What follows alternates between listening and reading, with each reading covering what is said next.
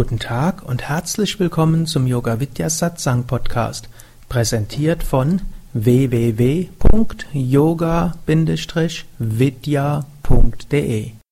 Diese Hörsendung besteht aus Mitschnitten aus Live-Vorträgen und Seminaren im Haus Yoga Vidya Bad Meinberg. Sie gibt dir wertvolle Hilfen und Inspiration für den spirituellen Weg zur Persönlichkeitsentwicklung, Selbsterkenntnis und Bewusstseinserweiterung.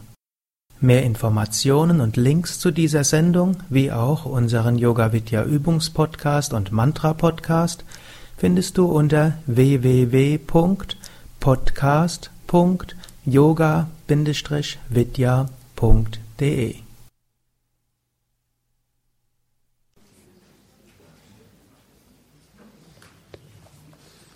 Ich will heute Abend zunächst etwas nachtragen von heute Morgen und insbesondere sprechen über weitere Hinderniserfahrungen in der Meditation. Besonders möchte ich dort eingehen, nochmals auf Überwindung von Schläfrigkeit und Unruhe, Zerstreutheit des Geistes. Und danach möchte ich weiter eingehen auf die letzten Stunden eines Meditationskurses.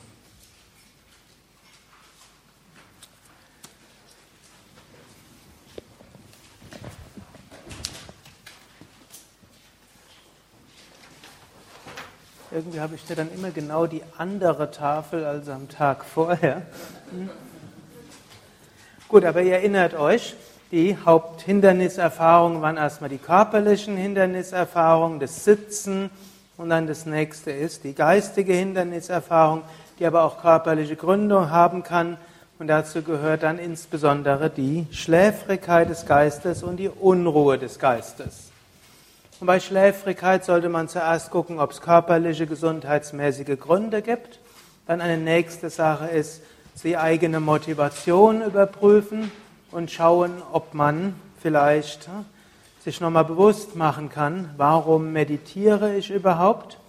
Zwar wirkt Meditation, selbst wenn man nichts von merkt direkt, und zwar ist es so, dass Meditation viele positive Dinge bewirkt, auch wenn wir nicht zum Überbewusstsein hinkommen wollen, aber in der Meditation wollen wir ja tatsächlich höhere Bewusstseinsebenen erfahren und wir können es ja auch. Ist ja nicht etwas, wo wir nur hoffen, dass wir, wenn wir ausreichend leben, ausreichend brav waren, dass wir dann die Erlösung erreichen. Wir wollen noch nicht mal warten, bis wir tot sind, sondern wir wollen auch in diesem Leben diese Erfahrung der Einheit machen. So wie Jesus sagt, das Königreich Gottes ist inwendig in euch, oder eine modernere Übersetzung passt da fast noch besser, das Königreich Gottes ist mitten unter euch. Wir können es jetzt erfahren. Auf eine gewisse Weise sind wir wie ein Durst, Verdurstender, der in einem See steht mit dem köstlichsten Wasser und sich beschwert, oh, ich verdurste. Und so beschweren wir uns darüber, oh, wir haben nicht, es ist irgendwo nicht genügend Freude da und so weiter. Aber es ist eigentlich jetzt da. Wir können es erfahren, wir können es genießen im Hier und Jetzt. Und um dorthin zu kommen, dazu will uns die Meditation helfen. Gut, dann gegen, wenn wir uns dessen bewusst sind, dann fällt es uns leichter, konzentriert zu sein. Dann können wir noch weiter daran arbeiten, hm, indem wir darauf achten, was machen wir vor der Meditation, was machen wir, hm, vielleicht, was könnten wir ändern, vielleicht Pranayama, paar Runden Kapalabhati, vielleicht ein paar zügige Runden Sonnengebet, vielleicht eine tiefen Entspannung, weil wir vielleicht abends meditieren, nachdem wir einen anstrengenden Tag hatten. Und vielleicht sind ein paar Minuten liegende Tiefenentspannung okay, auch wenn sie dann in einem kurzen Nickerchen enden, sollte man seinen Timer, hm, Stoppuhr stellen, entweder die geistige Stoppuhr oder die hm, hm, kleine Stoppuhr im Wecker.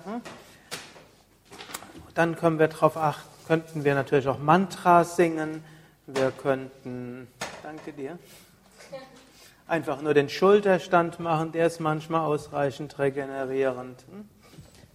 und so weiter. Gut, dann können wir auch überlegen, wenn wir in die Meditation hineingehen, wir können an unserer Asana arbeiten, vielleicht sie etwas unbequemer machen, hilft oft. Wir können hm, den Atem in der Meditation beeinflussen. Wir können das Pratyahara, die Pratyahara-Techniken bewusster machen, um den Geist zu erheben. All das haben wir heute Morgen besprochen. Und als nächstes können wir an unseren Dhyana-Techniken arbeiten.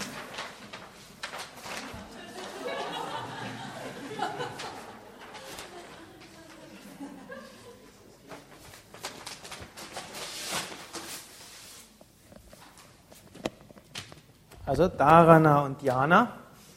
Dharana ist die Konzentrationstechnik und manchmal hilft es, so bewusst sich zu überlegen, ja, wie könnte ich vielleicht meine Meditation interessanter machen. Zum Beispiel manchen hilft es, dann die Meditation mit Tratak zu verbinden. Tratak hat allgemein eine Wirkung, um den Geist zu erheben und unser Herz zu öffnen und dieses innere Licht zu entzünden. Eine zweite Möglichkeit, oder das kann man auch mit Mantra verbinden oder was auch immer die Technik sein mag. Selbst eine Achtsamkeitsmeditation kann man mit offenen Augen machen. Zum Beispiel manche Zen-Meditationen, die halten die Augen offen. Denn sie sagen, die Augen zu schließen hat eine gewisse Neigung, den Geist zur Trägheit zu führen insbesondere wenn man ansonsten gar nichts macht mit dem Geist. Eine andere Methode wäre es, dass man die Haupttechnik, die man hat, irgendwie anreichert mit anderem. Ich werde mal so ein Beispiel geben. Die Mehrheit der hier Anwesenden wird mit einem Mantra meditieren. Ich kann nachher fragen, wer von euch meditiert, wenn er für sich meditiert, hauptsächlich mit einem Mantra mal Arm heben? Hat mich also der Eindruck nicht getäuscht und vermutlich ist die Mantra-Meditation langfristig für die Mehrheit der Menschen wirklich ja, besonders gut. Sie erweckt Prana, die Shakti. Es ist etwas, was den Geist irgendwie fasziniert und was durch den Klang irgendwo zu einer Ruhe führt. Man verbindet sich mit dem Mantra mit einer höheren Wirklichkeit. Man kann es mit einem Bhakti verbinden und so weiter. Und das will ich jetzt mal an diesem Beispiel des Mantras noch mal etwas weiter ausbauen. Und es hilft wirklich, und natürlich angenommen, ihr meditiert mit einer anderen Technik und das ist eure Haupttechnik, dann könnt ihr vielleicht da Anregungen draus holen, wie ihr eure Technik vielleicht so ein bisschen abwandeln könnt. Man kann zum Beispiel, wenn man das Mantra wiederholt, sich auf den Rishi-Aspekt des Mantras mehr konzentrieren. Hm? Die meisten, die den Mantra wiederholen, nehmen irgendwann eine Mantra-Einweihung. Die Mantra-Einweihung ist dann normalerweise auch in der Tradition von einem bestimmten Meister. Dann kann man das Mantra wiederholen und gleichzeitig an den Meister denken, in dessen Tradition man das Mantra bekommen hat. Oder man kann an alle kosmischen Meister denken, während man das Mantra wiederholt hat, wiederholt dann kann man es verbinden mit Ishtadevata. Ishtadevata ist der Bezug zu Gott, den man hat. Der Herzensbezug zu Gott, kann man auch sagen. Ishta heißt Liebe, damit steckt der Herzensbezug dahinter. Also wir können ein Mantra zum Beispiel auch sehen als ein Gebet an Gott. Und wie auch immer wir Gott dort sehen, wir können das Mantra wiederholen und an Jesus denken. Wir können das Mantra wiederholen uns die kosmische Energie vorstellen. Oder wir können uns Krishna oder Shiva vorstellen. Oder wie auch immer wir uns Gott vorstellen können, wollen. Mantra ist auch eine Anrufung Gottes. So wie wir es heute in der Meditation gemacht haben, wo ich so gesagt habe, die Chakras sind wie Verbindungen zu einer höheren Wirklichkeit. Und mit dem Mantra stellt man die Verbindung her. Dort könnte man auch, wenn man so macht, auch das Ganze verbinden mit, wie als ob man Gott anruft. So wie ein Kind schreit Mami. Und was macht die Mami? Sie rennt gleich, vielleicht nicht immer. Manchmal die Mutter auch was anderes zu tun, als gleich zu rennen. Aber wenn das Kind laut genug schreit, Mami, dann hm, irgendwann rennt die Mami. Und Papi rennt genauso. Natürlich, Kind braucht einfach nur zu schreien, muss noch nicht Mami oder Papi schreien, dann kommen sie beide angerannt. Und so können wir auch sagen, Ishtadevata, wenn unser Bezug zu Gott wie zu Mami oder Papi ist, Vater unser oder kosmische Mutter, können wir uns so mit dem Mantra daran wenden. Wir können uns natürlich auch einfach auf den Matra-Aspekt des Mantras konzentrieren, also den Klang. Hm, wir können dann wirklich ganz konzentriert Om Namah Shivaya, Om Namah Shivaya. Fortgeschrittene Meditierende können auch das Mantra entweder verlangsamen oder beschleunigen. Und bei Müdigkeit ist oft was besser? Beschleunigen. Also Om Namah Shivaya, Om Namah Shivaya, Om Namah Shivaya, Om Namah Shivaya, Om Namah Shivaya, Om Namah Shivaya, Om Namah Shivaya, Om Namah Shivaya, Namah Shivaya. Also man kann bis zu 27 Mal das Mantra einatmen und 27 Mal das Mantra ausatmen. Oder man kann es noch gleich mit Sukha Pranayama verbinden, zum Beispiel dann 27 Mal das Mantra einatmen oder noch besser 36 Mal einatmen, 36 Mal anhalten, 36 Mal ausatmen. Das sind eine Japamala. Das ist das schon sehr schnell. Da ist der Geist schon sehr gefordert. Hier. Man kann es aber auch verlangsamen. Hm? Auch das ist möglich. Man kann es mal beschleunigen und mal verlangsamen. Damit seht ihr auch, wir können es mit dem Atem unterschiedlich verbinden. Darüber haben wir schon gesprochen. Wir können uns aber auf den Shakti-Aspekt des Mantras konzentrieren. Hm? Also, wir können hm, uns bewusst machen, Mantra ist Kraft. Und das, da bietet es sich auch an, das Mantra eben mit Kundalini-Meditationstechniken zu verbinden. Einige von euch kennen die Nadi-Harmonisierungsübung. Also mindestens alle, die die Meditationskursleiterausbildung mitmachen, sind ja jetzt auch ein paar Gäste dabei. Und dort haben wir ja am, haben wir gestern Morgen um 6 Uhr diese Technik geübt. Kann man auch eben als Übungsanleitung auf unseren Internetseiten ja, auch sich hineinführen lassen. Oder man kann es mit der Energiemeditation verbinden, wo ich ja heute so ein bisschen begonnen habe, bevor wir zur kombinierten Mantra-Meditation gegangen sind. Oder man kann es auch so machen, indem man für jedes Chakra eine Japa-Mala lang das Mantra wiederholt. Je nach Länge des Mantra kann man vielleicht unten beginnen und dann für jedes Chakra eine Japa-Mala oder eine halbe Japa-Mala. Oder man kann oben beginnen, eine Mala, dann vorderes Agnya Chakra eine Mala, dann vorderes Vishuddha, Anahata, Manipura und dann kann man hinten wieder hochgehen. Gerade für Menschen, die auf diese, diese Prana-Techniken gut ansprechen, ist das eine gute Technik. Wir können uns auf den Kilaka-Aspekt des Mantras konzentrieren.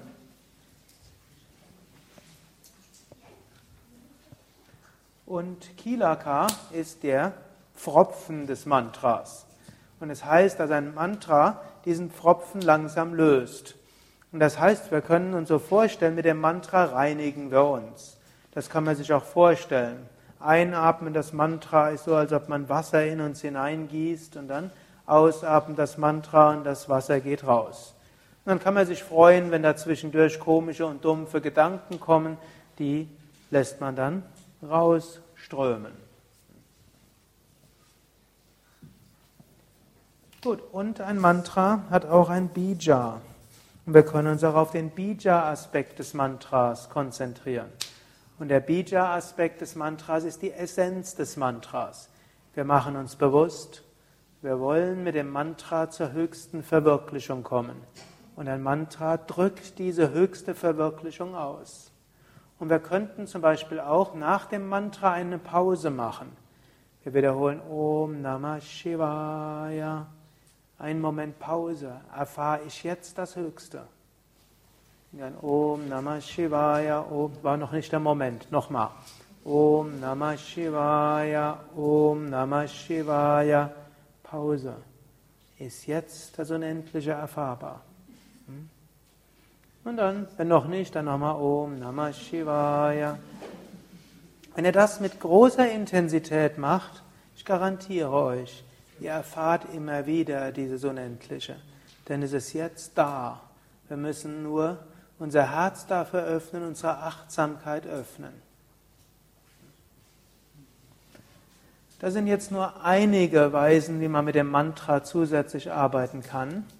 Und es gibt auch noch eine, auch andere Weisen, wo wir praktisch bewusst Dharana und Dhyana üben. Und hm, das ist so, ich nenne das gerne, das ist wie, als ob wir einen Sprungturm hochgehen. Dann ist das Sprungbrett da nehmen wir Anlauf und springen dann runter. Und das ist so wie Dharana und dann schließlich Dhyana. Und wenn wir dann im Wasser fallen, dann sind wir in Samadhi. Der Ozean wird oft als Symbol für das Unendliche genommen. Das kann man so sehen. Wir wiederholen das Mantra ganz entspannt. Om Namah Shivaya, Om Namah Shivaya. Und dann intensivieren wir die Konzentration als ob alles jetzt davon abhängt, dass wir jetzt und in diesem Moment wirklich das Mantra mit jeder Phase unseres Wesens rezitieren. Und dann lassen wir plötzlich los. Wir springen runter und sagen, vielleicht geht das Mantra noch von selbst, vielleicht gibt es kein Mantra mehr und wir wollen wieder erfahren das Unendliche. Und da bleiben wir so lange drin, bis wenn unser Geist wieder anfängt, Gedanken oder Müdigkeit zu erzeugen. Dann entspannen wir wieder, so als ob wir langsam den Sprungturm hochgehen, Om Namah Shivaya, und beobachten, was da sonst noch alles an Faszinierenden in unserer Welt passiert. Vielleicht warten ja noch ein paar vor uns und dann können wir halt langsam hochgehen. Hm? Und dann können wir ruhig unserem Geist ein bisschen Freiheit dort lassen. Und dann sind wir wieder oben. Und jetzt große Konzentration. Om Namah Shivaya, Om Namah Shivaya. Und dann springen wir runter.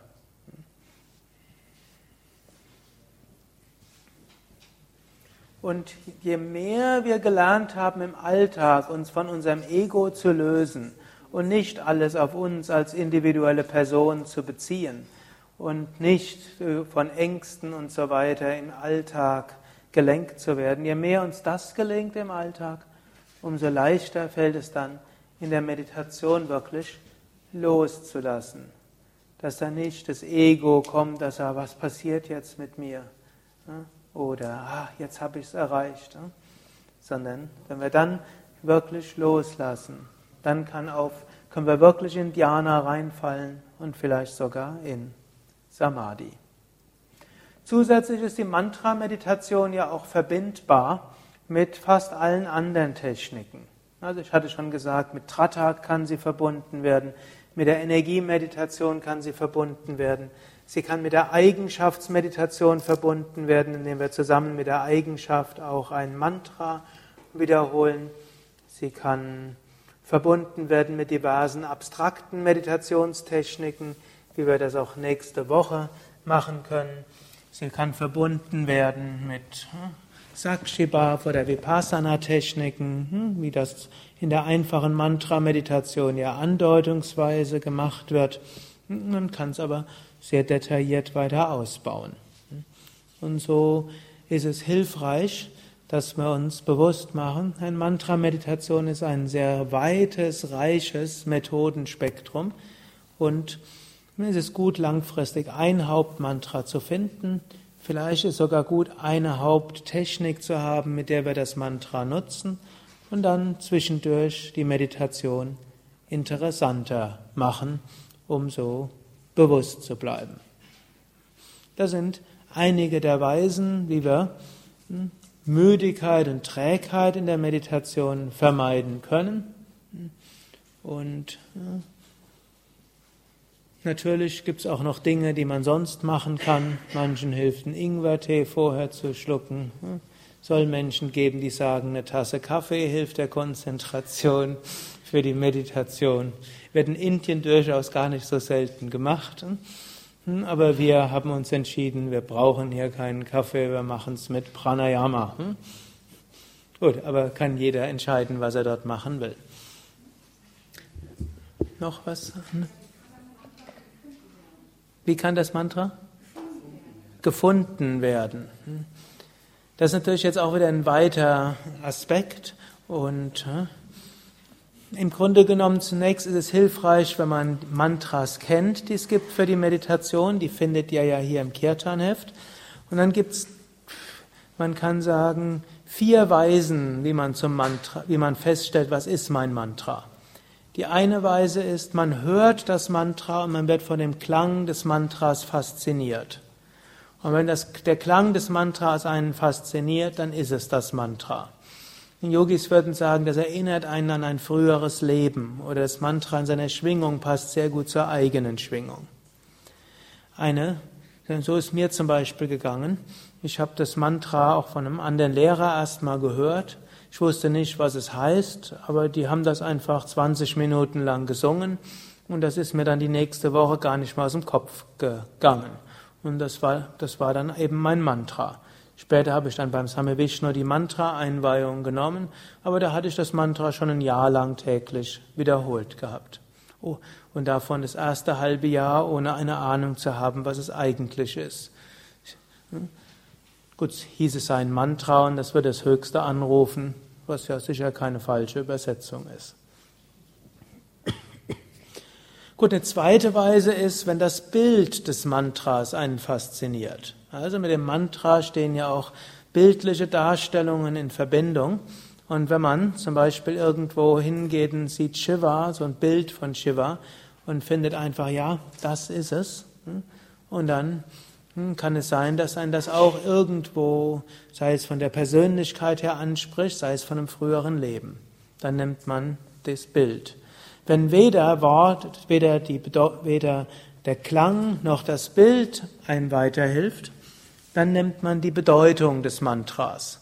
Und dann wählt man ein Mantra, welches dem entspricht, was man denkt, was man tief im Wesen ist und mit dem man auch zum Höchsten hinkommt. Also ein Hauptmantra für die Meditation wählt man jetzt nicht als wie ein ausgleichendes therapeutisches Mantra aus. Wenn jemand zum Beispiel merkt, ich bin eigentlich jemand, der viel Ruhe braucht und in die Stille geht und am liebsten allein ist, dann nehme ich doch ein Krishna-Mantra, um mal etwas extravertierter zu werden. Das würde man dort nicht nehmen. Man kann zusätzlich zu seinem Hauptmantra auch andere Mantras rezitieren, um eben so eine therapeutische Wirkung zu haben. Aber ansonsten nimmt man das Mantra, welches einen tief im Inneren anspricht. Man sagt ja, das ist mein hauptsächlicher Gottesbezug. Und wenn jemand dann zum Beispiel feststellt, ja, mir fällt es besonders leicht, nach innen zu gehen. Ich handle zwar auch im Äußeren und man kann ein sehr aktiver Mensch sein und sehr viel bewirken, aber im Grunde genommen weiß man, wenn ich zu Gott kommen will, in der Meditation, in der Einsamkeit fällt es am leichtesten. Ich muss mein Karma machen und ich will mich reinigen und ich will anderen helfen und dienen und das öffnet mein Herz, dann kann ich, wenn ich zur Meditation komme, besonders tief meditieren. Hm? Oder eben hat eben diese andere, diese Saraswati-Energie, weil man mehr so ein künstlerisches Temperament hat. Irgendwo, man fühlt sich Gott am nächsten, wenn es kreativ aus einem hindurchgeht. Oder wenn man was besonders Schönes sieht. Und wenn man irgendwo die Schönheit von Gottes Schöpfung wahrnimmt. Das ist alles mehr ein Saraswati-Temperament. Und so findet ihr ja auch im Kirtanheft unter dem Kapitel Mantra Einweihung oder auch in den Internetseiten, wenn er dort unter Mantras für die Meditation auf unserer Internetseite www.yoga-vidya.de das eingebt, dann findet ihr auch die Mantras mit zusammen mit ihrer Bedeutung. Aber das sind eben Auszüge aus dem Kirtanheft hier. Und dann gibt es noch eine vierte Weise, wenn ihr all das abgewogen habt und immer noch nicht sicher seid, dann kommt ihr eben mittwochs zu diesen Infoveranstaltungen, die wir ja inzwischen fast jede Woche haben, und fragt dann jemanden. Und der stellt dann meistens kluge Fragen Und diese führen fast immer dazu, dass der Aspirant merkt, welches das Mantra ist. So ist es mindestens in unserer Tradition, dass der Schüler das Mantra sich selbst aussucht. Es gibt noch andere Traditionen, da sucht der Lehrer das Mantra aus. Und äh, da kann man sagen, ich mache es nicht, nein. Hm, ist nicht in unserer Tradition, das haben wir Vishnu nicht gemacht und das haben wir Shivananda auch nicht. Hm, in unserer Tradition ist es sehr üblich, dass man dem Schüler sehr viel Verantwortung gibt. Hm, es gibt zwar einen gewissen Grundweg, aber wie man den genau geht, da hängt dann sehr viel Verantwortung beim Schüler. Und das Same Vishnu hat so gesagt, das Aussuchen des Mantras gehört zur Mantraweihe dazu. Ja, da kommt man in so einen meditativen Gemütszustand und das hilft einem eben auch zu dem irgendwo diese Verbindung zu bekommen. Und natürlich, man kann es auch eine Weile ausprobieren.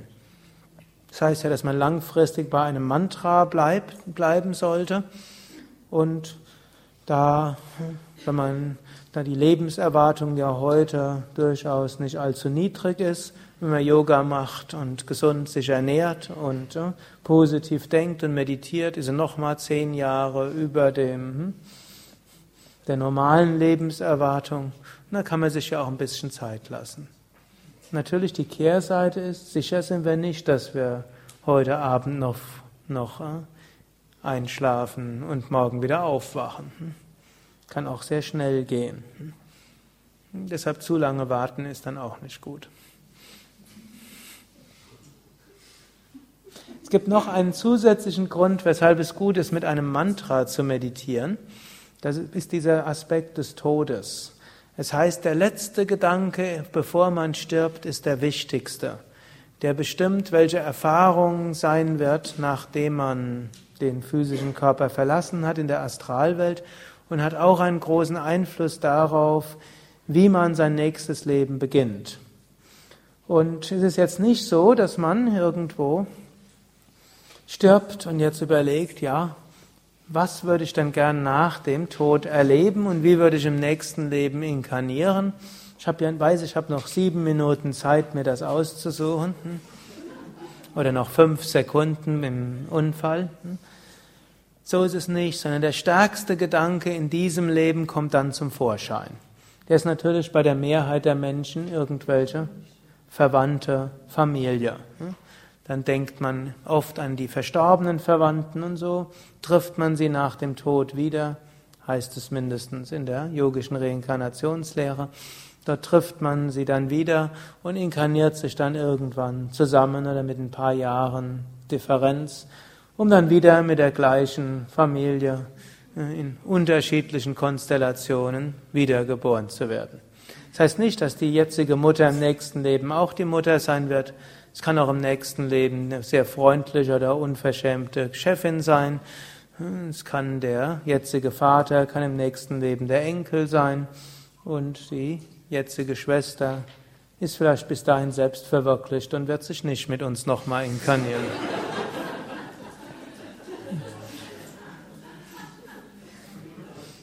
Übrigens gibt es auch so eine Aussage, die irgendwo Shankaracharya trifft und sagt, jeden Mann, jeden Mann, den du siehst, der war schon mal dein Vater und jede Frau, die du siehst, war schon mal deine Mutter.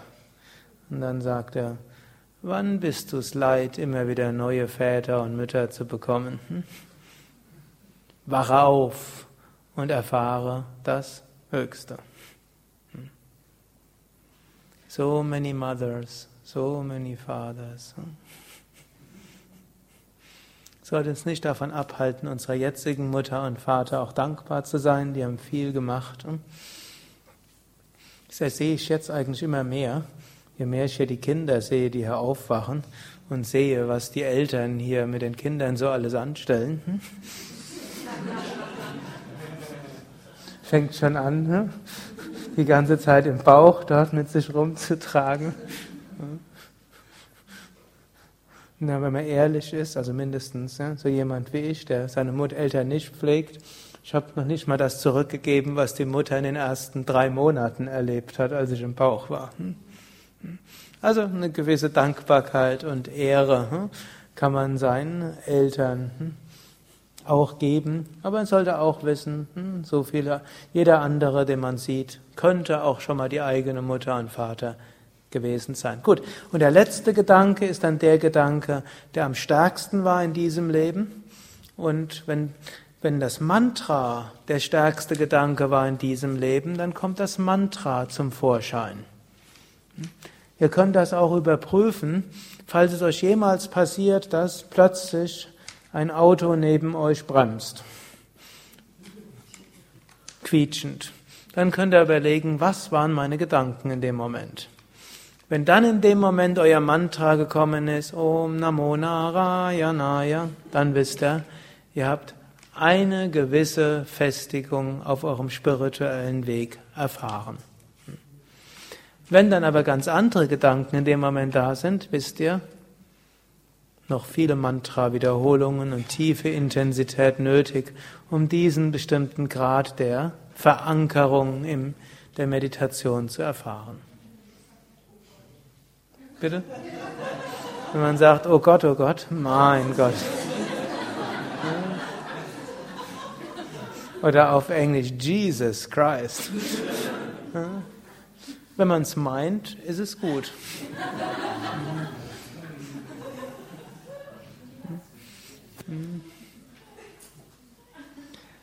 Okay, jetzt eigentlich die Mehrheit von dem, was ich gesagt habe.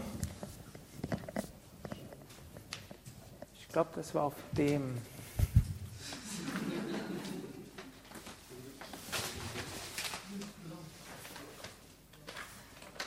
Ja. Die Mehrheit, was ich gesagt habe, was bei schläfrigem Geist hilft, hilft auch bei unruhigem Geist. Also auch der unruhige Geist, auch der kann durch diese Dinge beruhigt werden. Beim zerstreuten, unruhigen Geist gibt es aber noch ein paar Sachen, die man noch machen kann.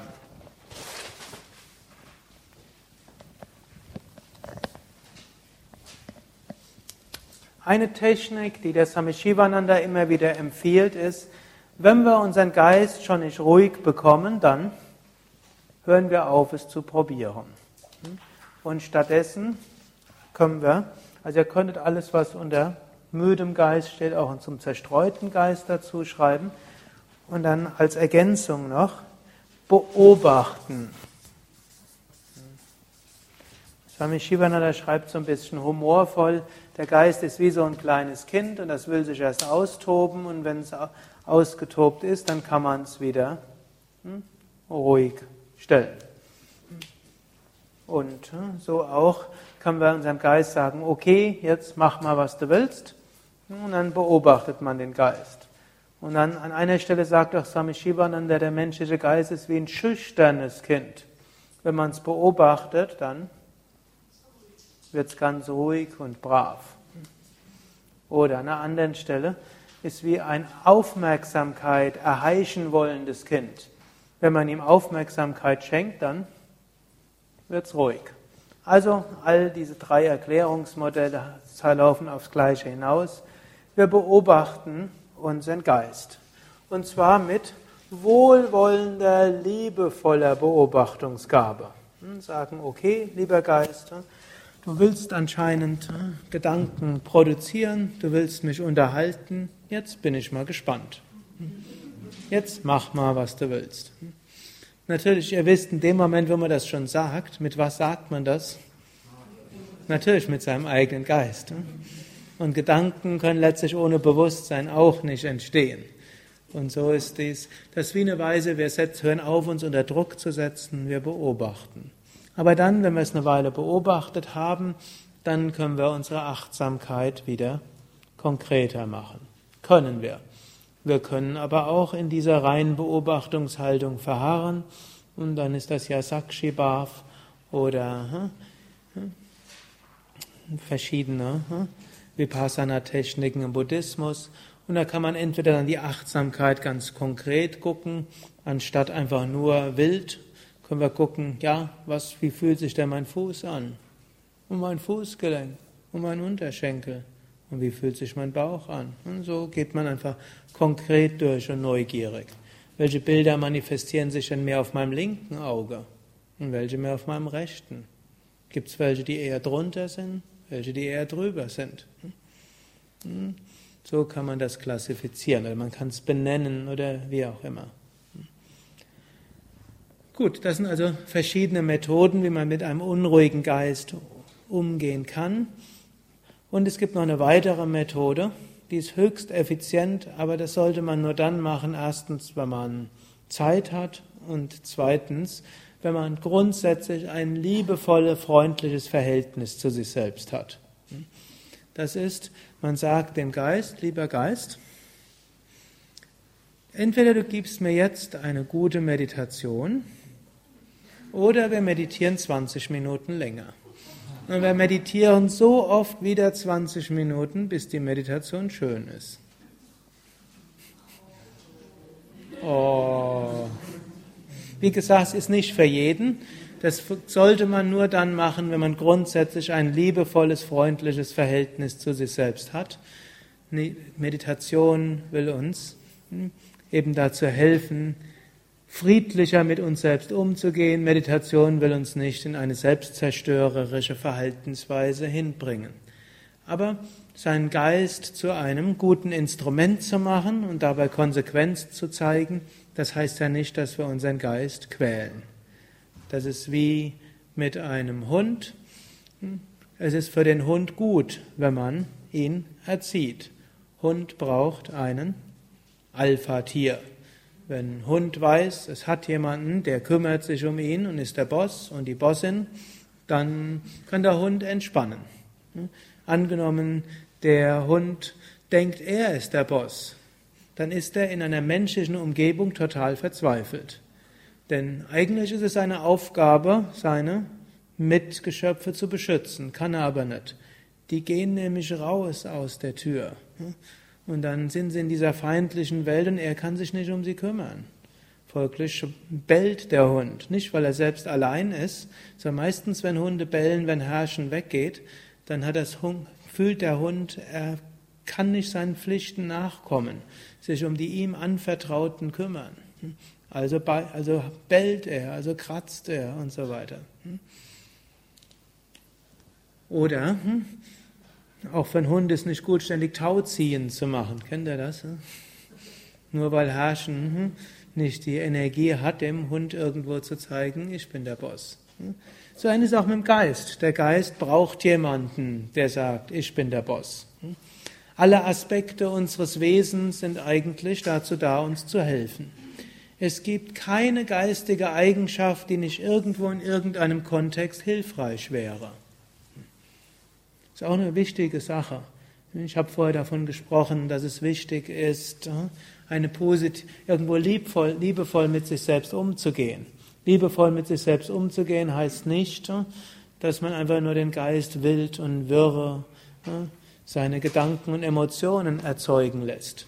Aber es heißt, dass wir anerkennen, dass alles, was in unserem Geist dort los, los ist, irgendwo in irgendeinem Kontext sinnvoll ist und dass alle Teile unseres Geistes uns helfen wollen. Angenommen, ihr habt dort in euch den großen Wunsch, den Menschen vor euch die Gurgel umzudrehen. Ist das etwas grundsätzlich Schlechtes? Einem anderen die Gurgel umzudrehen ist grundsätzlich etwas Schlechtes. Ich hoffe, wir sind dort einer Meinung. Nicht, dass er mich falsch versteht. Himsa gehört zu den, zu den notwendigen Eigenschaften eines Yogis. Aber hm, wenn wir den Wunsch haben, das zu tun, dann ist das zunächst mal nichts Schlechtes. Es zeigt einfach, da ist ein Teil in uns, der hat irgendwo gemerkt, da ist vielleicht etwas nicht ganz in Ordnung und der will uns, gibt uns also eine Information, hm, da müsste ich irgendwas tun. Und das, was zu tun ist, kann ja heißen, dass ich mal mit dem Menschen spreche. Es kann heißen, dass ich irgendwo mal was anderes ausmache. Es kann heißen, dass man auch mal etwas vehementer für seine Sachen eintritt.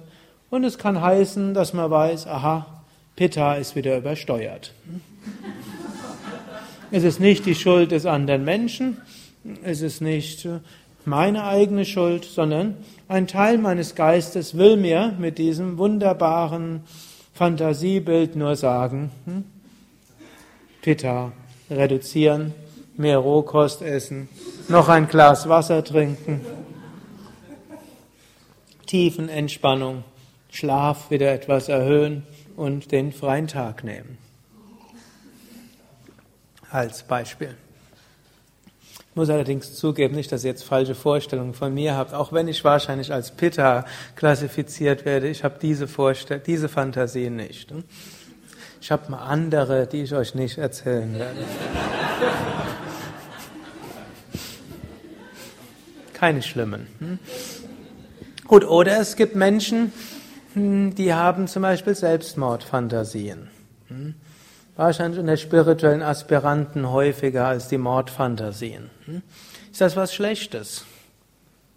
Sich selbst umzubringen ist etwas Schlechtes.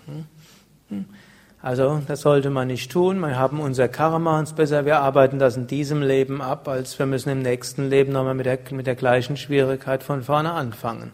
Warum will man sich das antun? Also besser, man arbeitet daran. Aber solche Gedanken zu haben, ist erstmal auch nichts Schlechtes. Ich nehme jetzt extra extreme Beispiele, das hilft euch vielleicht bei anderem.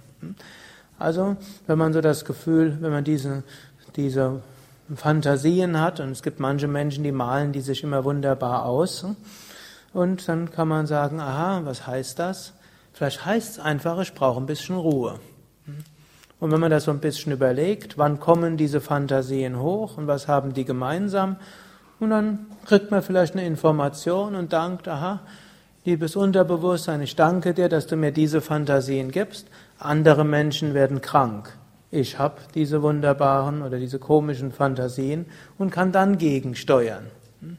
Ist doch besser als wenn man erst gegensteuert, wenn hm, irgendwo ein Hexenschuss eingetreten ist. Nicht jeder Hexenschuss bezieht, hat diese Gründe, aber es gibt solche Möglichkeiten. Und vielleicht merkt man sogar, dass bestimmte Fantasien immer vor einem Hexenschuss eintreten. Dann kann man überlegen, aha, wenn die Fantasien kommen, anstatt dass ich dann mich niedermache und sage, wieso bin ich so ein schlechter Yogi, bin ich dankbar, aha, da kommt diese Information mit. Oder auch, Manche Menschen ärgern sich darüber, dass sie sich über sich selbst ärgern. Es ist, ist, auch nicht schlecht, wenn man sich über sich selbst ärgert. Warum ist das nicht schlecht? So wachsen wir. Angenommen, wir werden so selbstzufrieden und selbstverliebt und in jedem Moment denken, ah, ich mache nur Gutes. Ich bin genau der richtige Mensch am richtigen Platz und immer und meine Eigenschaften sind jederzeit genau die richtigen. Wünschenswert oder nicht wünschenswert? Man könnte sagen, als Selbstverwirklichter werden wir wahrscheinlich so sein, nur wenn wir nicht mehr sagen, oh, wie toll bin ich, sondern es geschieht. Ansonsten hm, können wir dankbar sein, dass wir uns manchmal über uns selbst ärgern, ein bisschen unzufrieden mit uns selbst sind. Das ist wie so ein kleiner innerer Antreiber, um an uns zu arbeiten. Das heißt aber nicht, dass wir dem immer folgen müssen. Hm? Wir können dem ja auch sagen, ja, danke, dass du gesagt hast, ich sollte mich mehr anstrengen. Weißt du, heute ist genug. Genauso noch ein anderes Beispiel. Wir haben auch eine Eigenschaft, die wird manchmal als, innerer Schweinehund bezeichnet. Mit dem werdet ihr vielleicht konfrontiert, wenn er euch entschließt, morgens um 5 Uhr auf, 5 Uhr auf zu sein für die Homa. Oder eine halbe Stunde früher aufzustehen, um Pranayama zu üben, noch vor 6 Uhr Meditation. Oder vielleicht ab und zu mal, ich bin ja im siebten Stock, dann gucke ich runter und dann sehe ich ein paar Menschen und mit ihren Tai Chi-Bewegungen unten um halb sechs. Gut, und manche nehmen sich das vor und machen es und manche machen es nicht. Und viele sagen, das war mein innerer Schweinehund, der mich davon abgehalten hat. Ist der innere Schweinehund schlecht? Also ich kann euch sagen, wenn ich den nicht hätte, dann hätte ich mich längst schon ruiniert. Ja, also den braucht man so im Inneren. Der ist der, will so ein bisschen verhindern, dass wir uns überfordern. Das ist so ähnlich wie die Mami, die den Kindern immer gesagt hat, ach Junge, zieh dir doch noch einen Mantel an. Man hat den Mantel wenigstens angezogen, bis Mami weggeguckt hat und dann, und dann hat man wieder ausgezogen. Hm, aber man hat es mindestens in Erwägung nochmal gezogen, ob es die Mühe wert ist, den noch auszuziehen. Hm? Und so ähnlich auch, der innere Schweinehund hat auch seine Funktion. Und wir können also sagen, ja, hm, du, ich danke dir, dass du willst, dass ich mich nicht überfordere. Ich habe die Botschaft verstanden. Ich stehe trotzdem auf. Wir sind trotzdem Chef in unserem Haus. Und wir haben unsere Ratgeber, wir haben die verschiedenen Anteile in uns, die bestimmte Anliegen haben, die alle dazu da, da uns irgendwo uns gut gehen lassen wollen. Aber es halt nicht anders wissen. Und dann tief im Inneren gibt es noch etwas, ist die spirituelle Sehnsucht, die zum Höchsten führen will. Und diese Stimme dürfen wir nicht von den anderen zu ungehört werden lassen. Also ihr seht, ich habe hab da eine etwas andere Einsicht als vorstellen, es gibt Gutes und Schlechtes in uns. Ich bin da etwas mehr Advaita, non-dual. Alles ist irgendwo gut. Wir müssen nur lernen, im richtigen Kontext zu setzen und nicht alles so zu nehmen, wie es oberflächlich zu sein scheint. Gut, also beobachten ist eine Hilfe und eine zweite Hilfe als gegen Chip, der erinnert euch, das ist ja eigentlich ein starker Exkurs, wo ich sage, wir müssen lernen, gut mit uns selbst umzugehen, aber es kann auch hilfreich sein, unseren Geist zu trainieren und auch wenn wir wissen, dass alle Anteile ihren, ihre Funktion haben, können wir auch unseren Geist disziplinieren.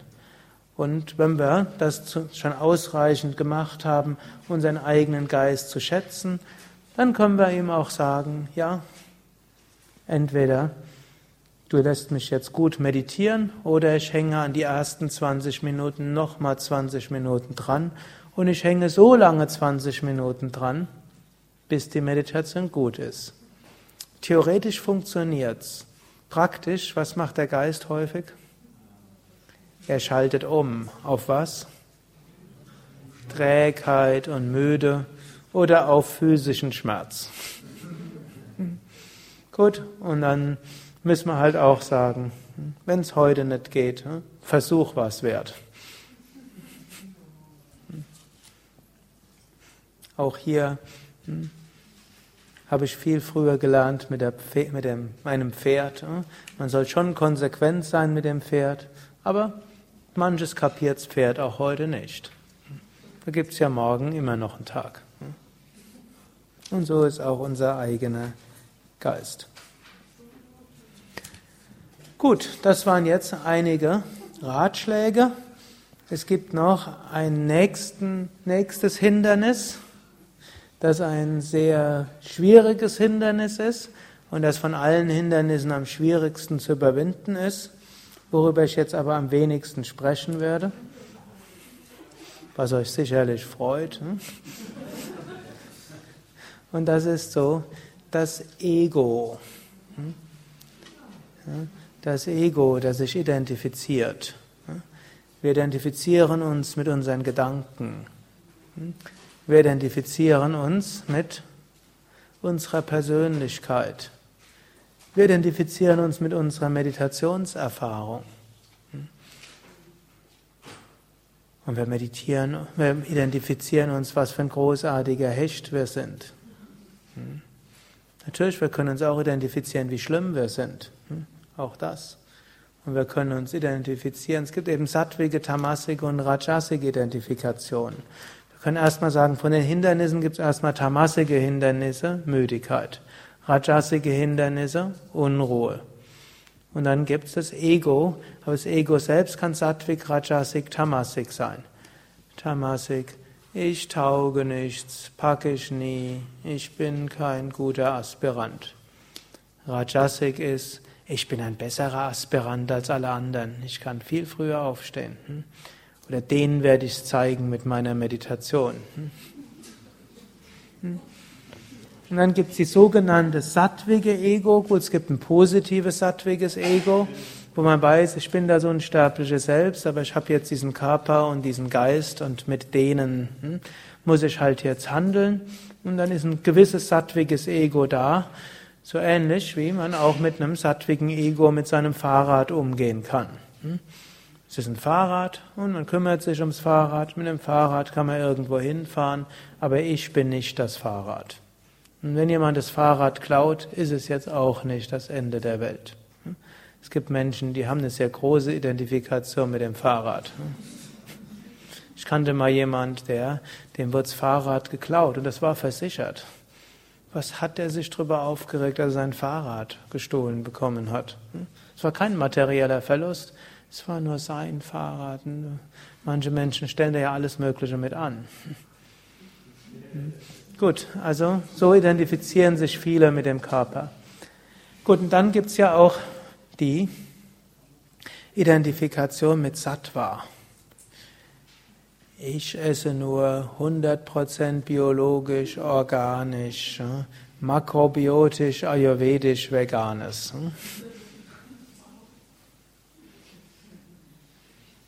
Und ich, hm? ich nicht. Hm? Ich schneide mir die Haare nur schneiden bei abnehmendem Mond. Und nur wenn die Sonne nicht in einer bestimmten Konstellation ist. Und ich kleide mich nur in Baumwolle. Hm? Und so weiter. Hm? Das sind Grundsätze sind das ja keine schlechten Grundsätze, aber irgendwann identifizieren wir uns damit. Wir identifizieren uns nicht mehr mit dem höchsten Selbst. Wir haben vergessen, all das, was wir tun, ist ein Mittel zum Zweck, nämlich zum Höchsten hinzukommen. Und stattdessen besteht unser Leben nur noch aus unserer Identifikation mit Sattva und Sorge darum, dass ja auch nichts Unsattwiges geschieht. Und dann wird man vielleicht unflexibel und letztlich wird man vielleicht zum Ärger für seine Mitmenschen. Eine gewisse Konsequenz ist gut, nicht, dass er mich missversteht. Aber im Hintergrund einer guten Konsequenz ist ein gesunder Menschenverstand gut, eine Flexibilität und auch ein spielerischer Umgang. Und wie weit der spielerische Umgang geht, müsst ihr natürlich dann auch sehen. Und insbesondere ist es immer wieder wichtig zu wissen, alles, was wir auf dem spirituellen Weg tun, ist Mittel zum Zweck. Zweck ist das Höchste zu erreichen und Mittel können wir auch irgendwann aufgeben, können wir irgendwann loslassen. Sollten wir sogar loslassen, sollten wir irgendwann aufgeben. Und, und was weiterhilft, ist die Bewusstsein, ich bin jetzt das unsterbliche Selbst. Alles andere ist lila und Spiel. Ich brauche mich und die anderen nicht so unter Druck zu setzen. Übrigens, auch evangelisches Christentum kommt ja auch zu was Ähnlichem. Hm, da wird mir manchmal, ich bin ja manchmal in Gespräch mit unserem Pfarrer und anderen Christen, da wird oft vorgeworfen, ihr Yogis, ihr setzt euch unter Leistungsdruck, ihr wollt euch die Erleuchtung erarbeiten. Wir Christen gehen davon aus, Jesus schenkt sie uns. Wir brauchen nichts dafür zu tun. Wir sind jetzt schon, zu wir sind jetzt schon erlöst. Wir brauchen es nur zu glauben. Hm? Aber im Grunde genommen ist es das Gleiche. Wir sind jetzt schon frei, erlöst, wie auch immer wir es ausdrücken wollen. Sagen Yogis, hm, würden mindestens die evangelischen Christen so sagen. Und ansonsten, wir praktizieren, wir tun und das Ganze können wir entweder nennen, ist es lila oder einfach Gottes Aufgabe für uns auf dieser Welt. Auch wenn wir schon erlöst und befreit sind, irgendeinen Grund gibt es das, wenn wir irgendwie trotzdem auf der Welt sind und da machen wir eben das, was nötig ist. Hariam Tatsat.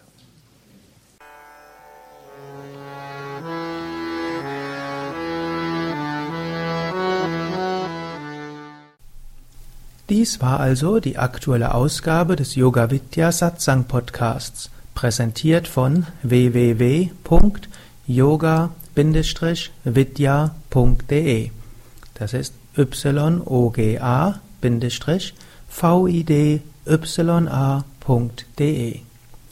Mehr Informationen und Links zu dieser Sendung, wie auch unseren Yoga Vidya Übungspodcast und Mantra Podcast findest du unter www.podcast.yoga-vidya.de. Podcast schreibt sich P-O-D-C-A-S-T. yoga-vidya.de Mehr Informationen für den Weg von Yoga und Meditation erhältst du unter unserer Website. Da findest du auch das Seminarprogramm der Yoga Vidya Seminarhäuser im Westerwald und im Teutoburger Wald Bad Meinberg, das Kursprogramm der 50 Yoga Vidya Zentren und die Adressen von über 1200 Yogalehrern. www.yoga-vidya.de über Kommentare freue ich mich, insbesondere natürlich auf iTunes und auf podster.de und meinem Blog www.blog.yoga-vidya.de. Bis zum nächsten Mal, alles Gute, herzlichst Sukadev.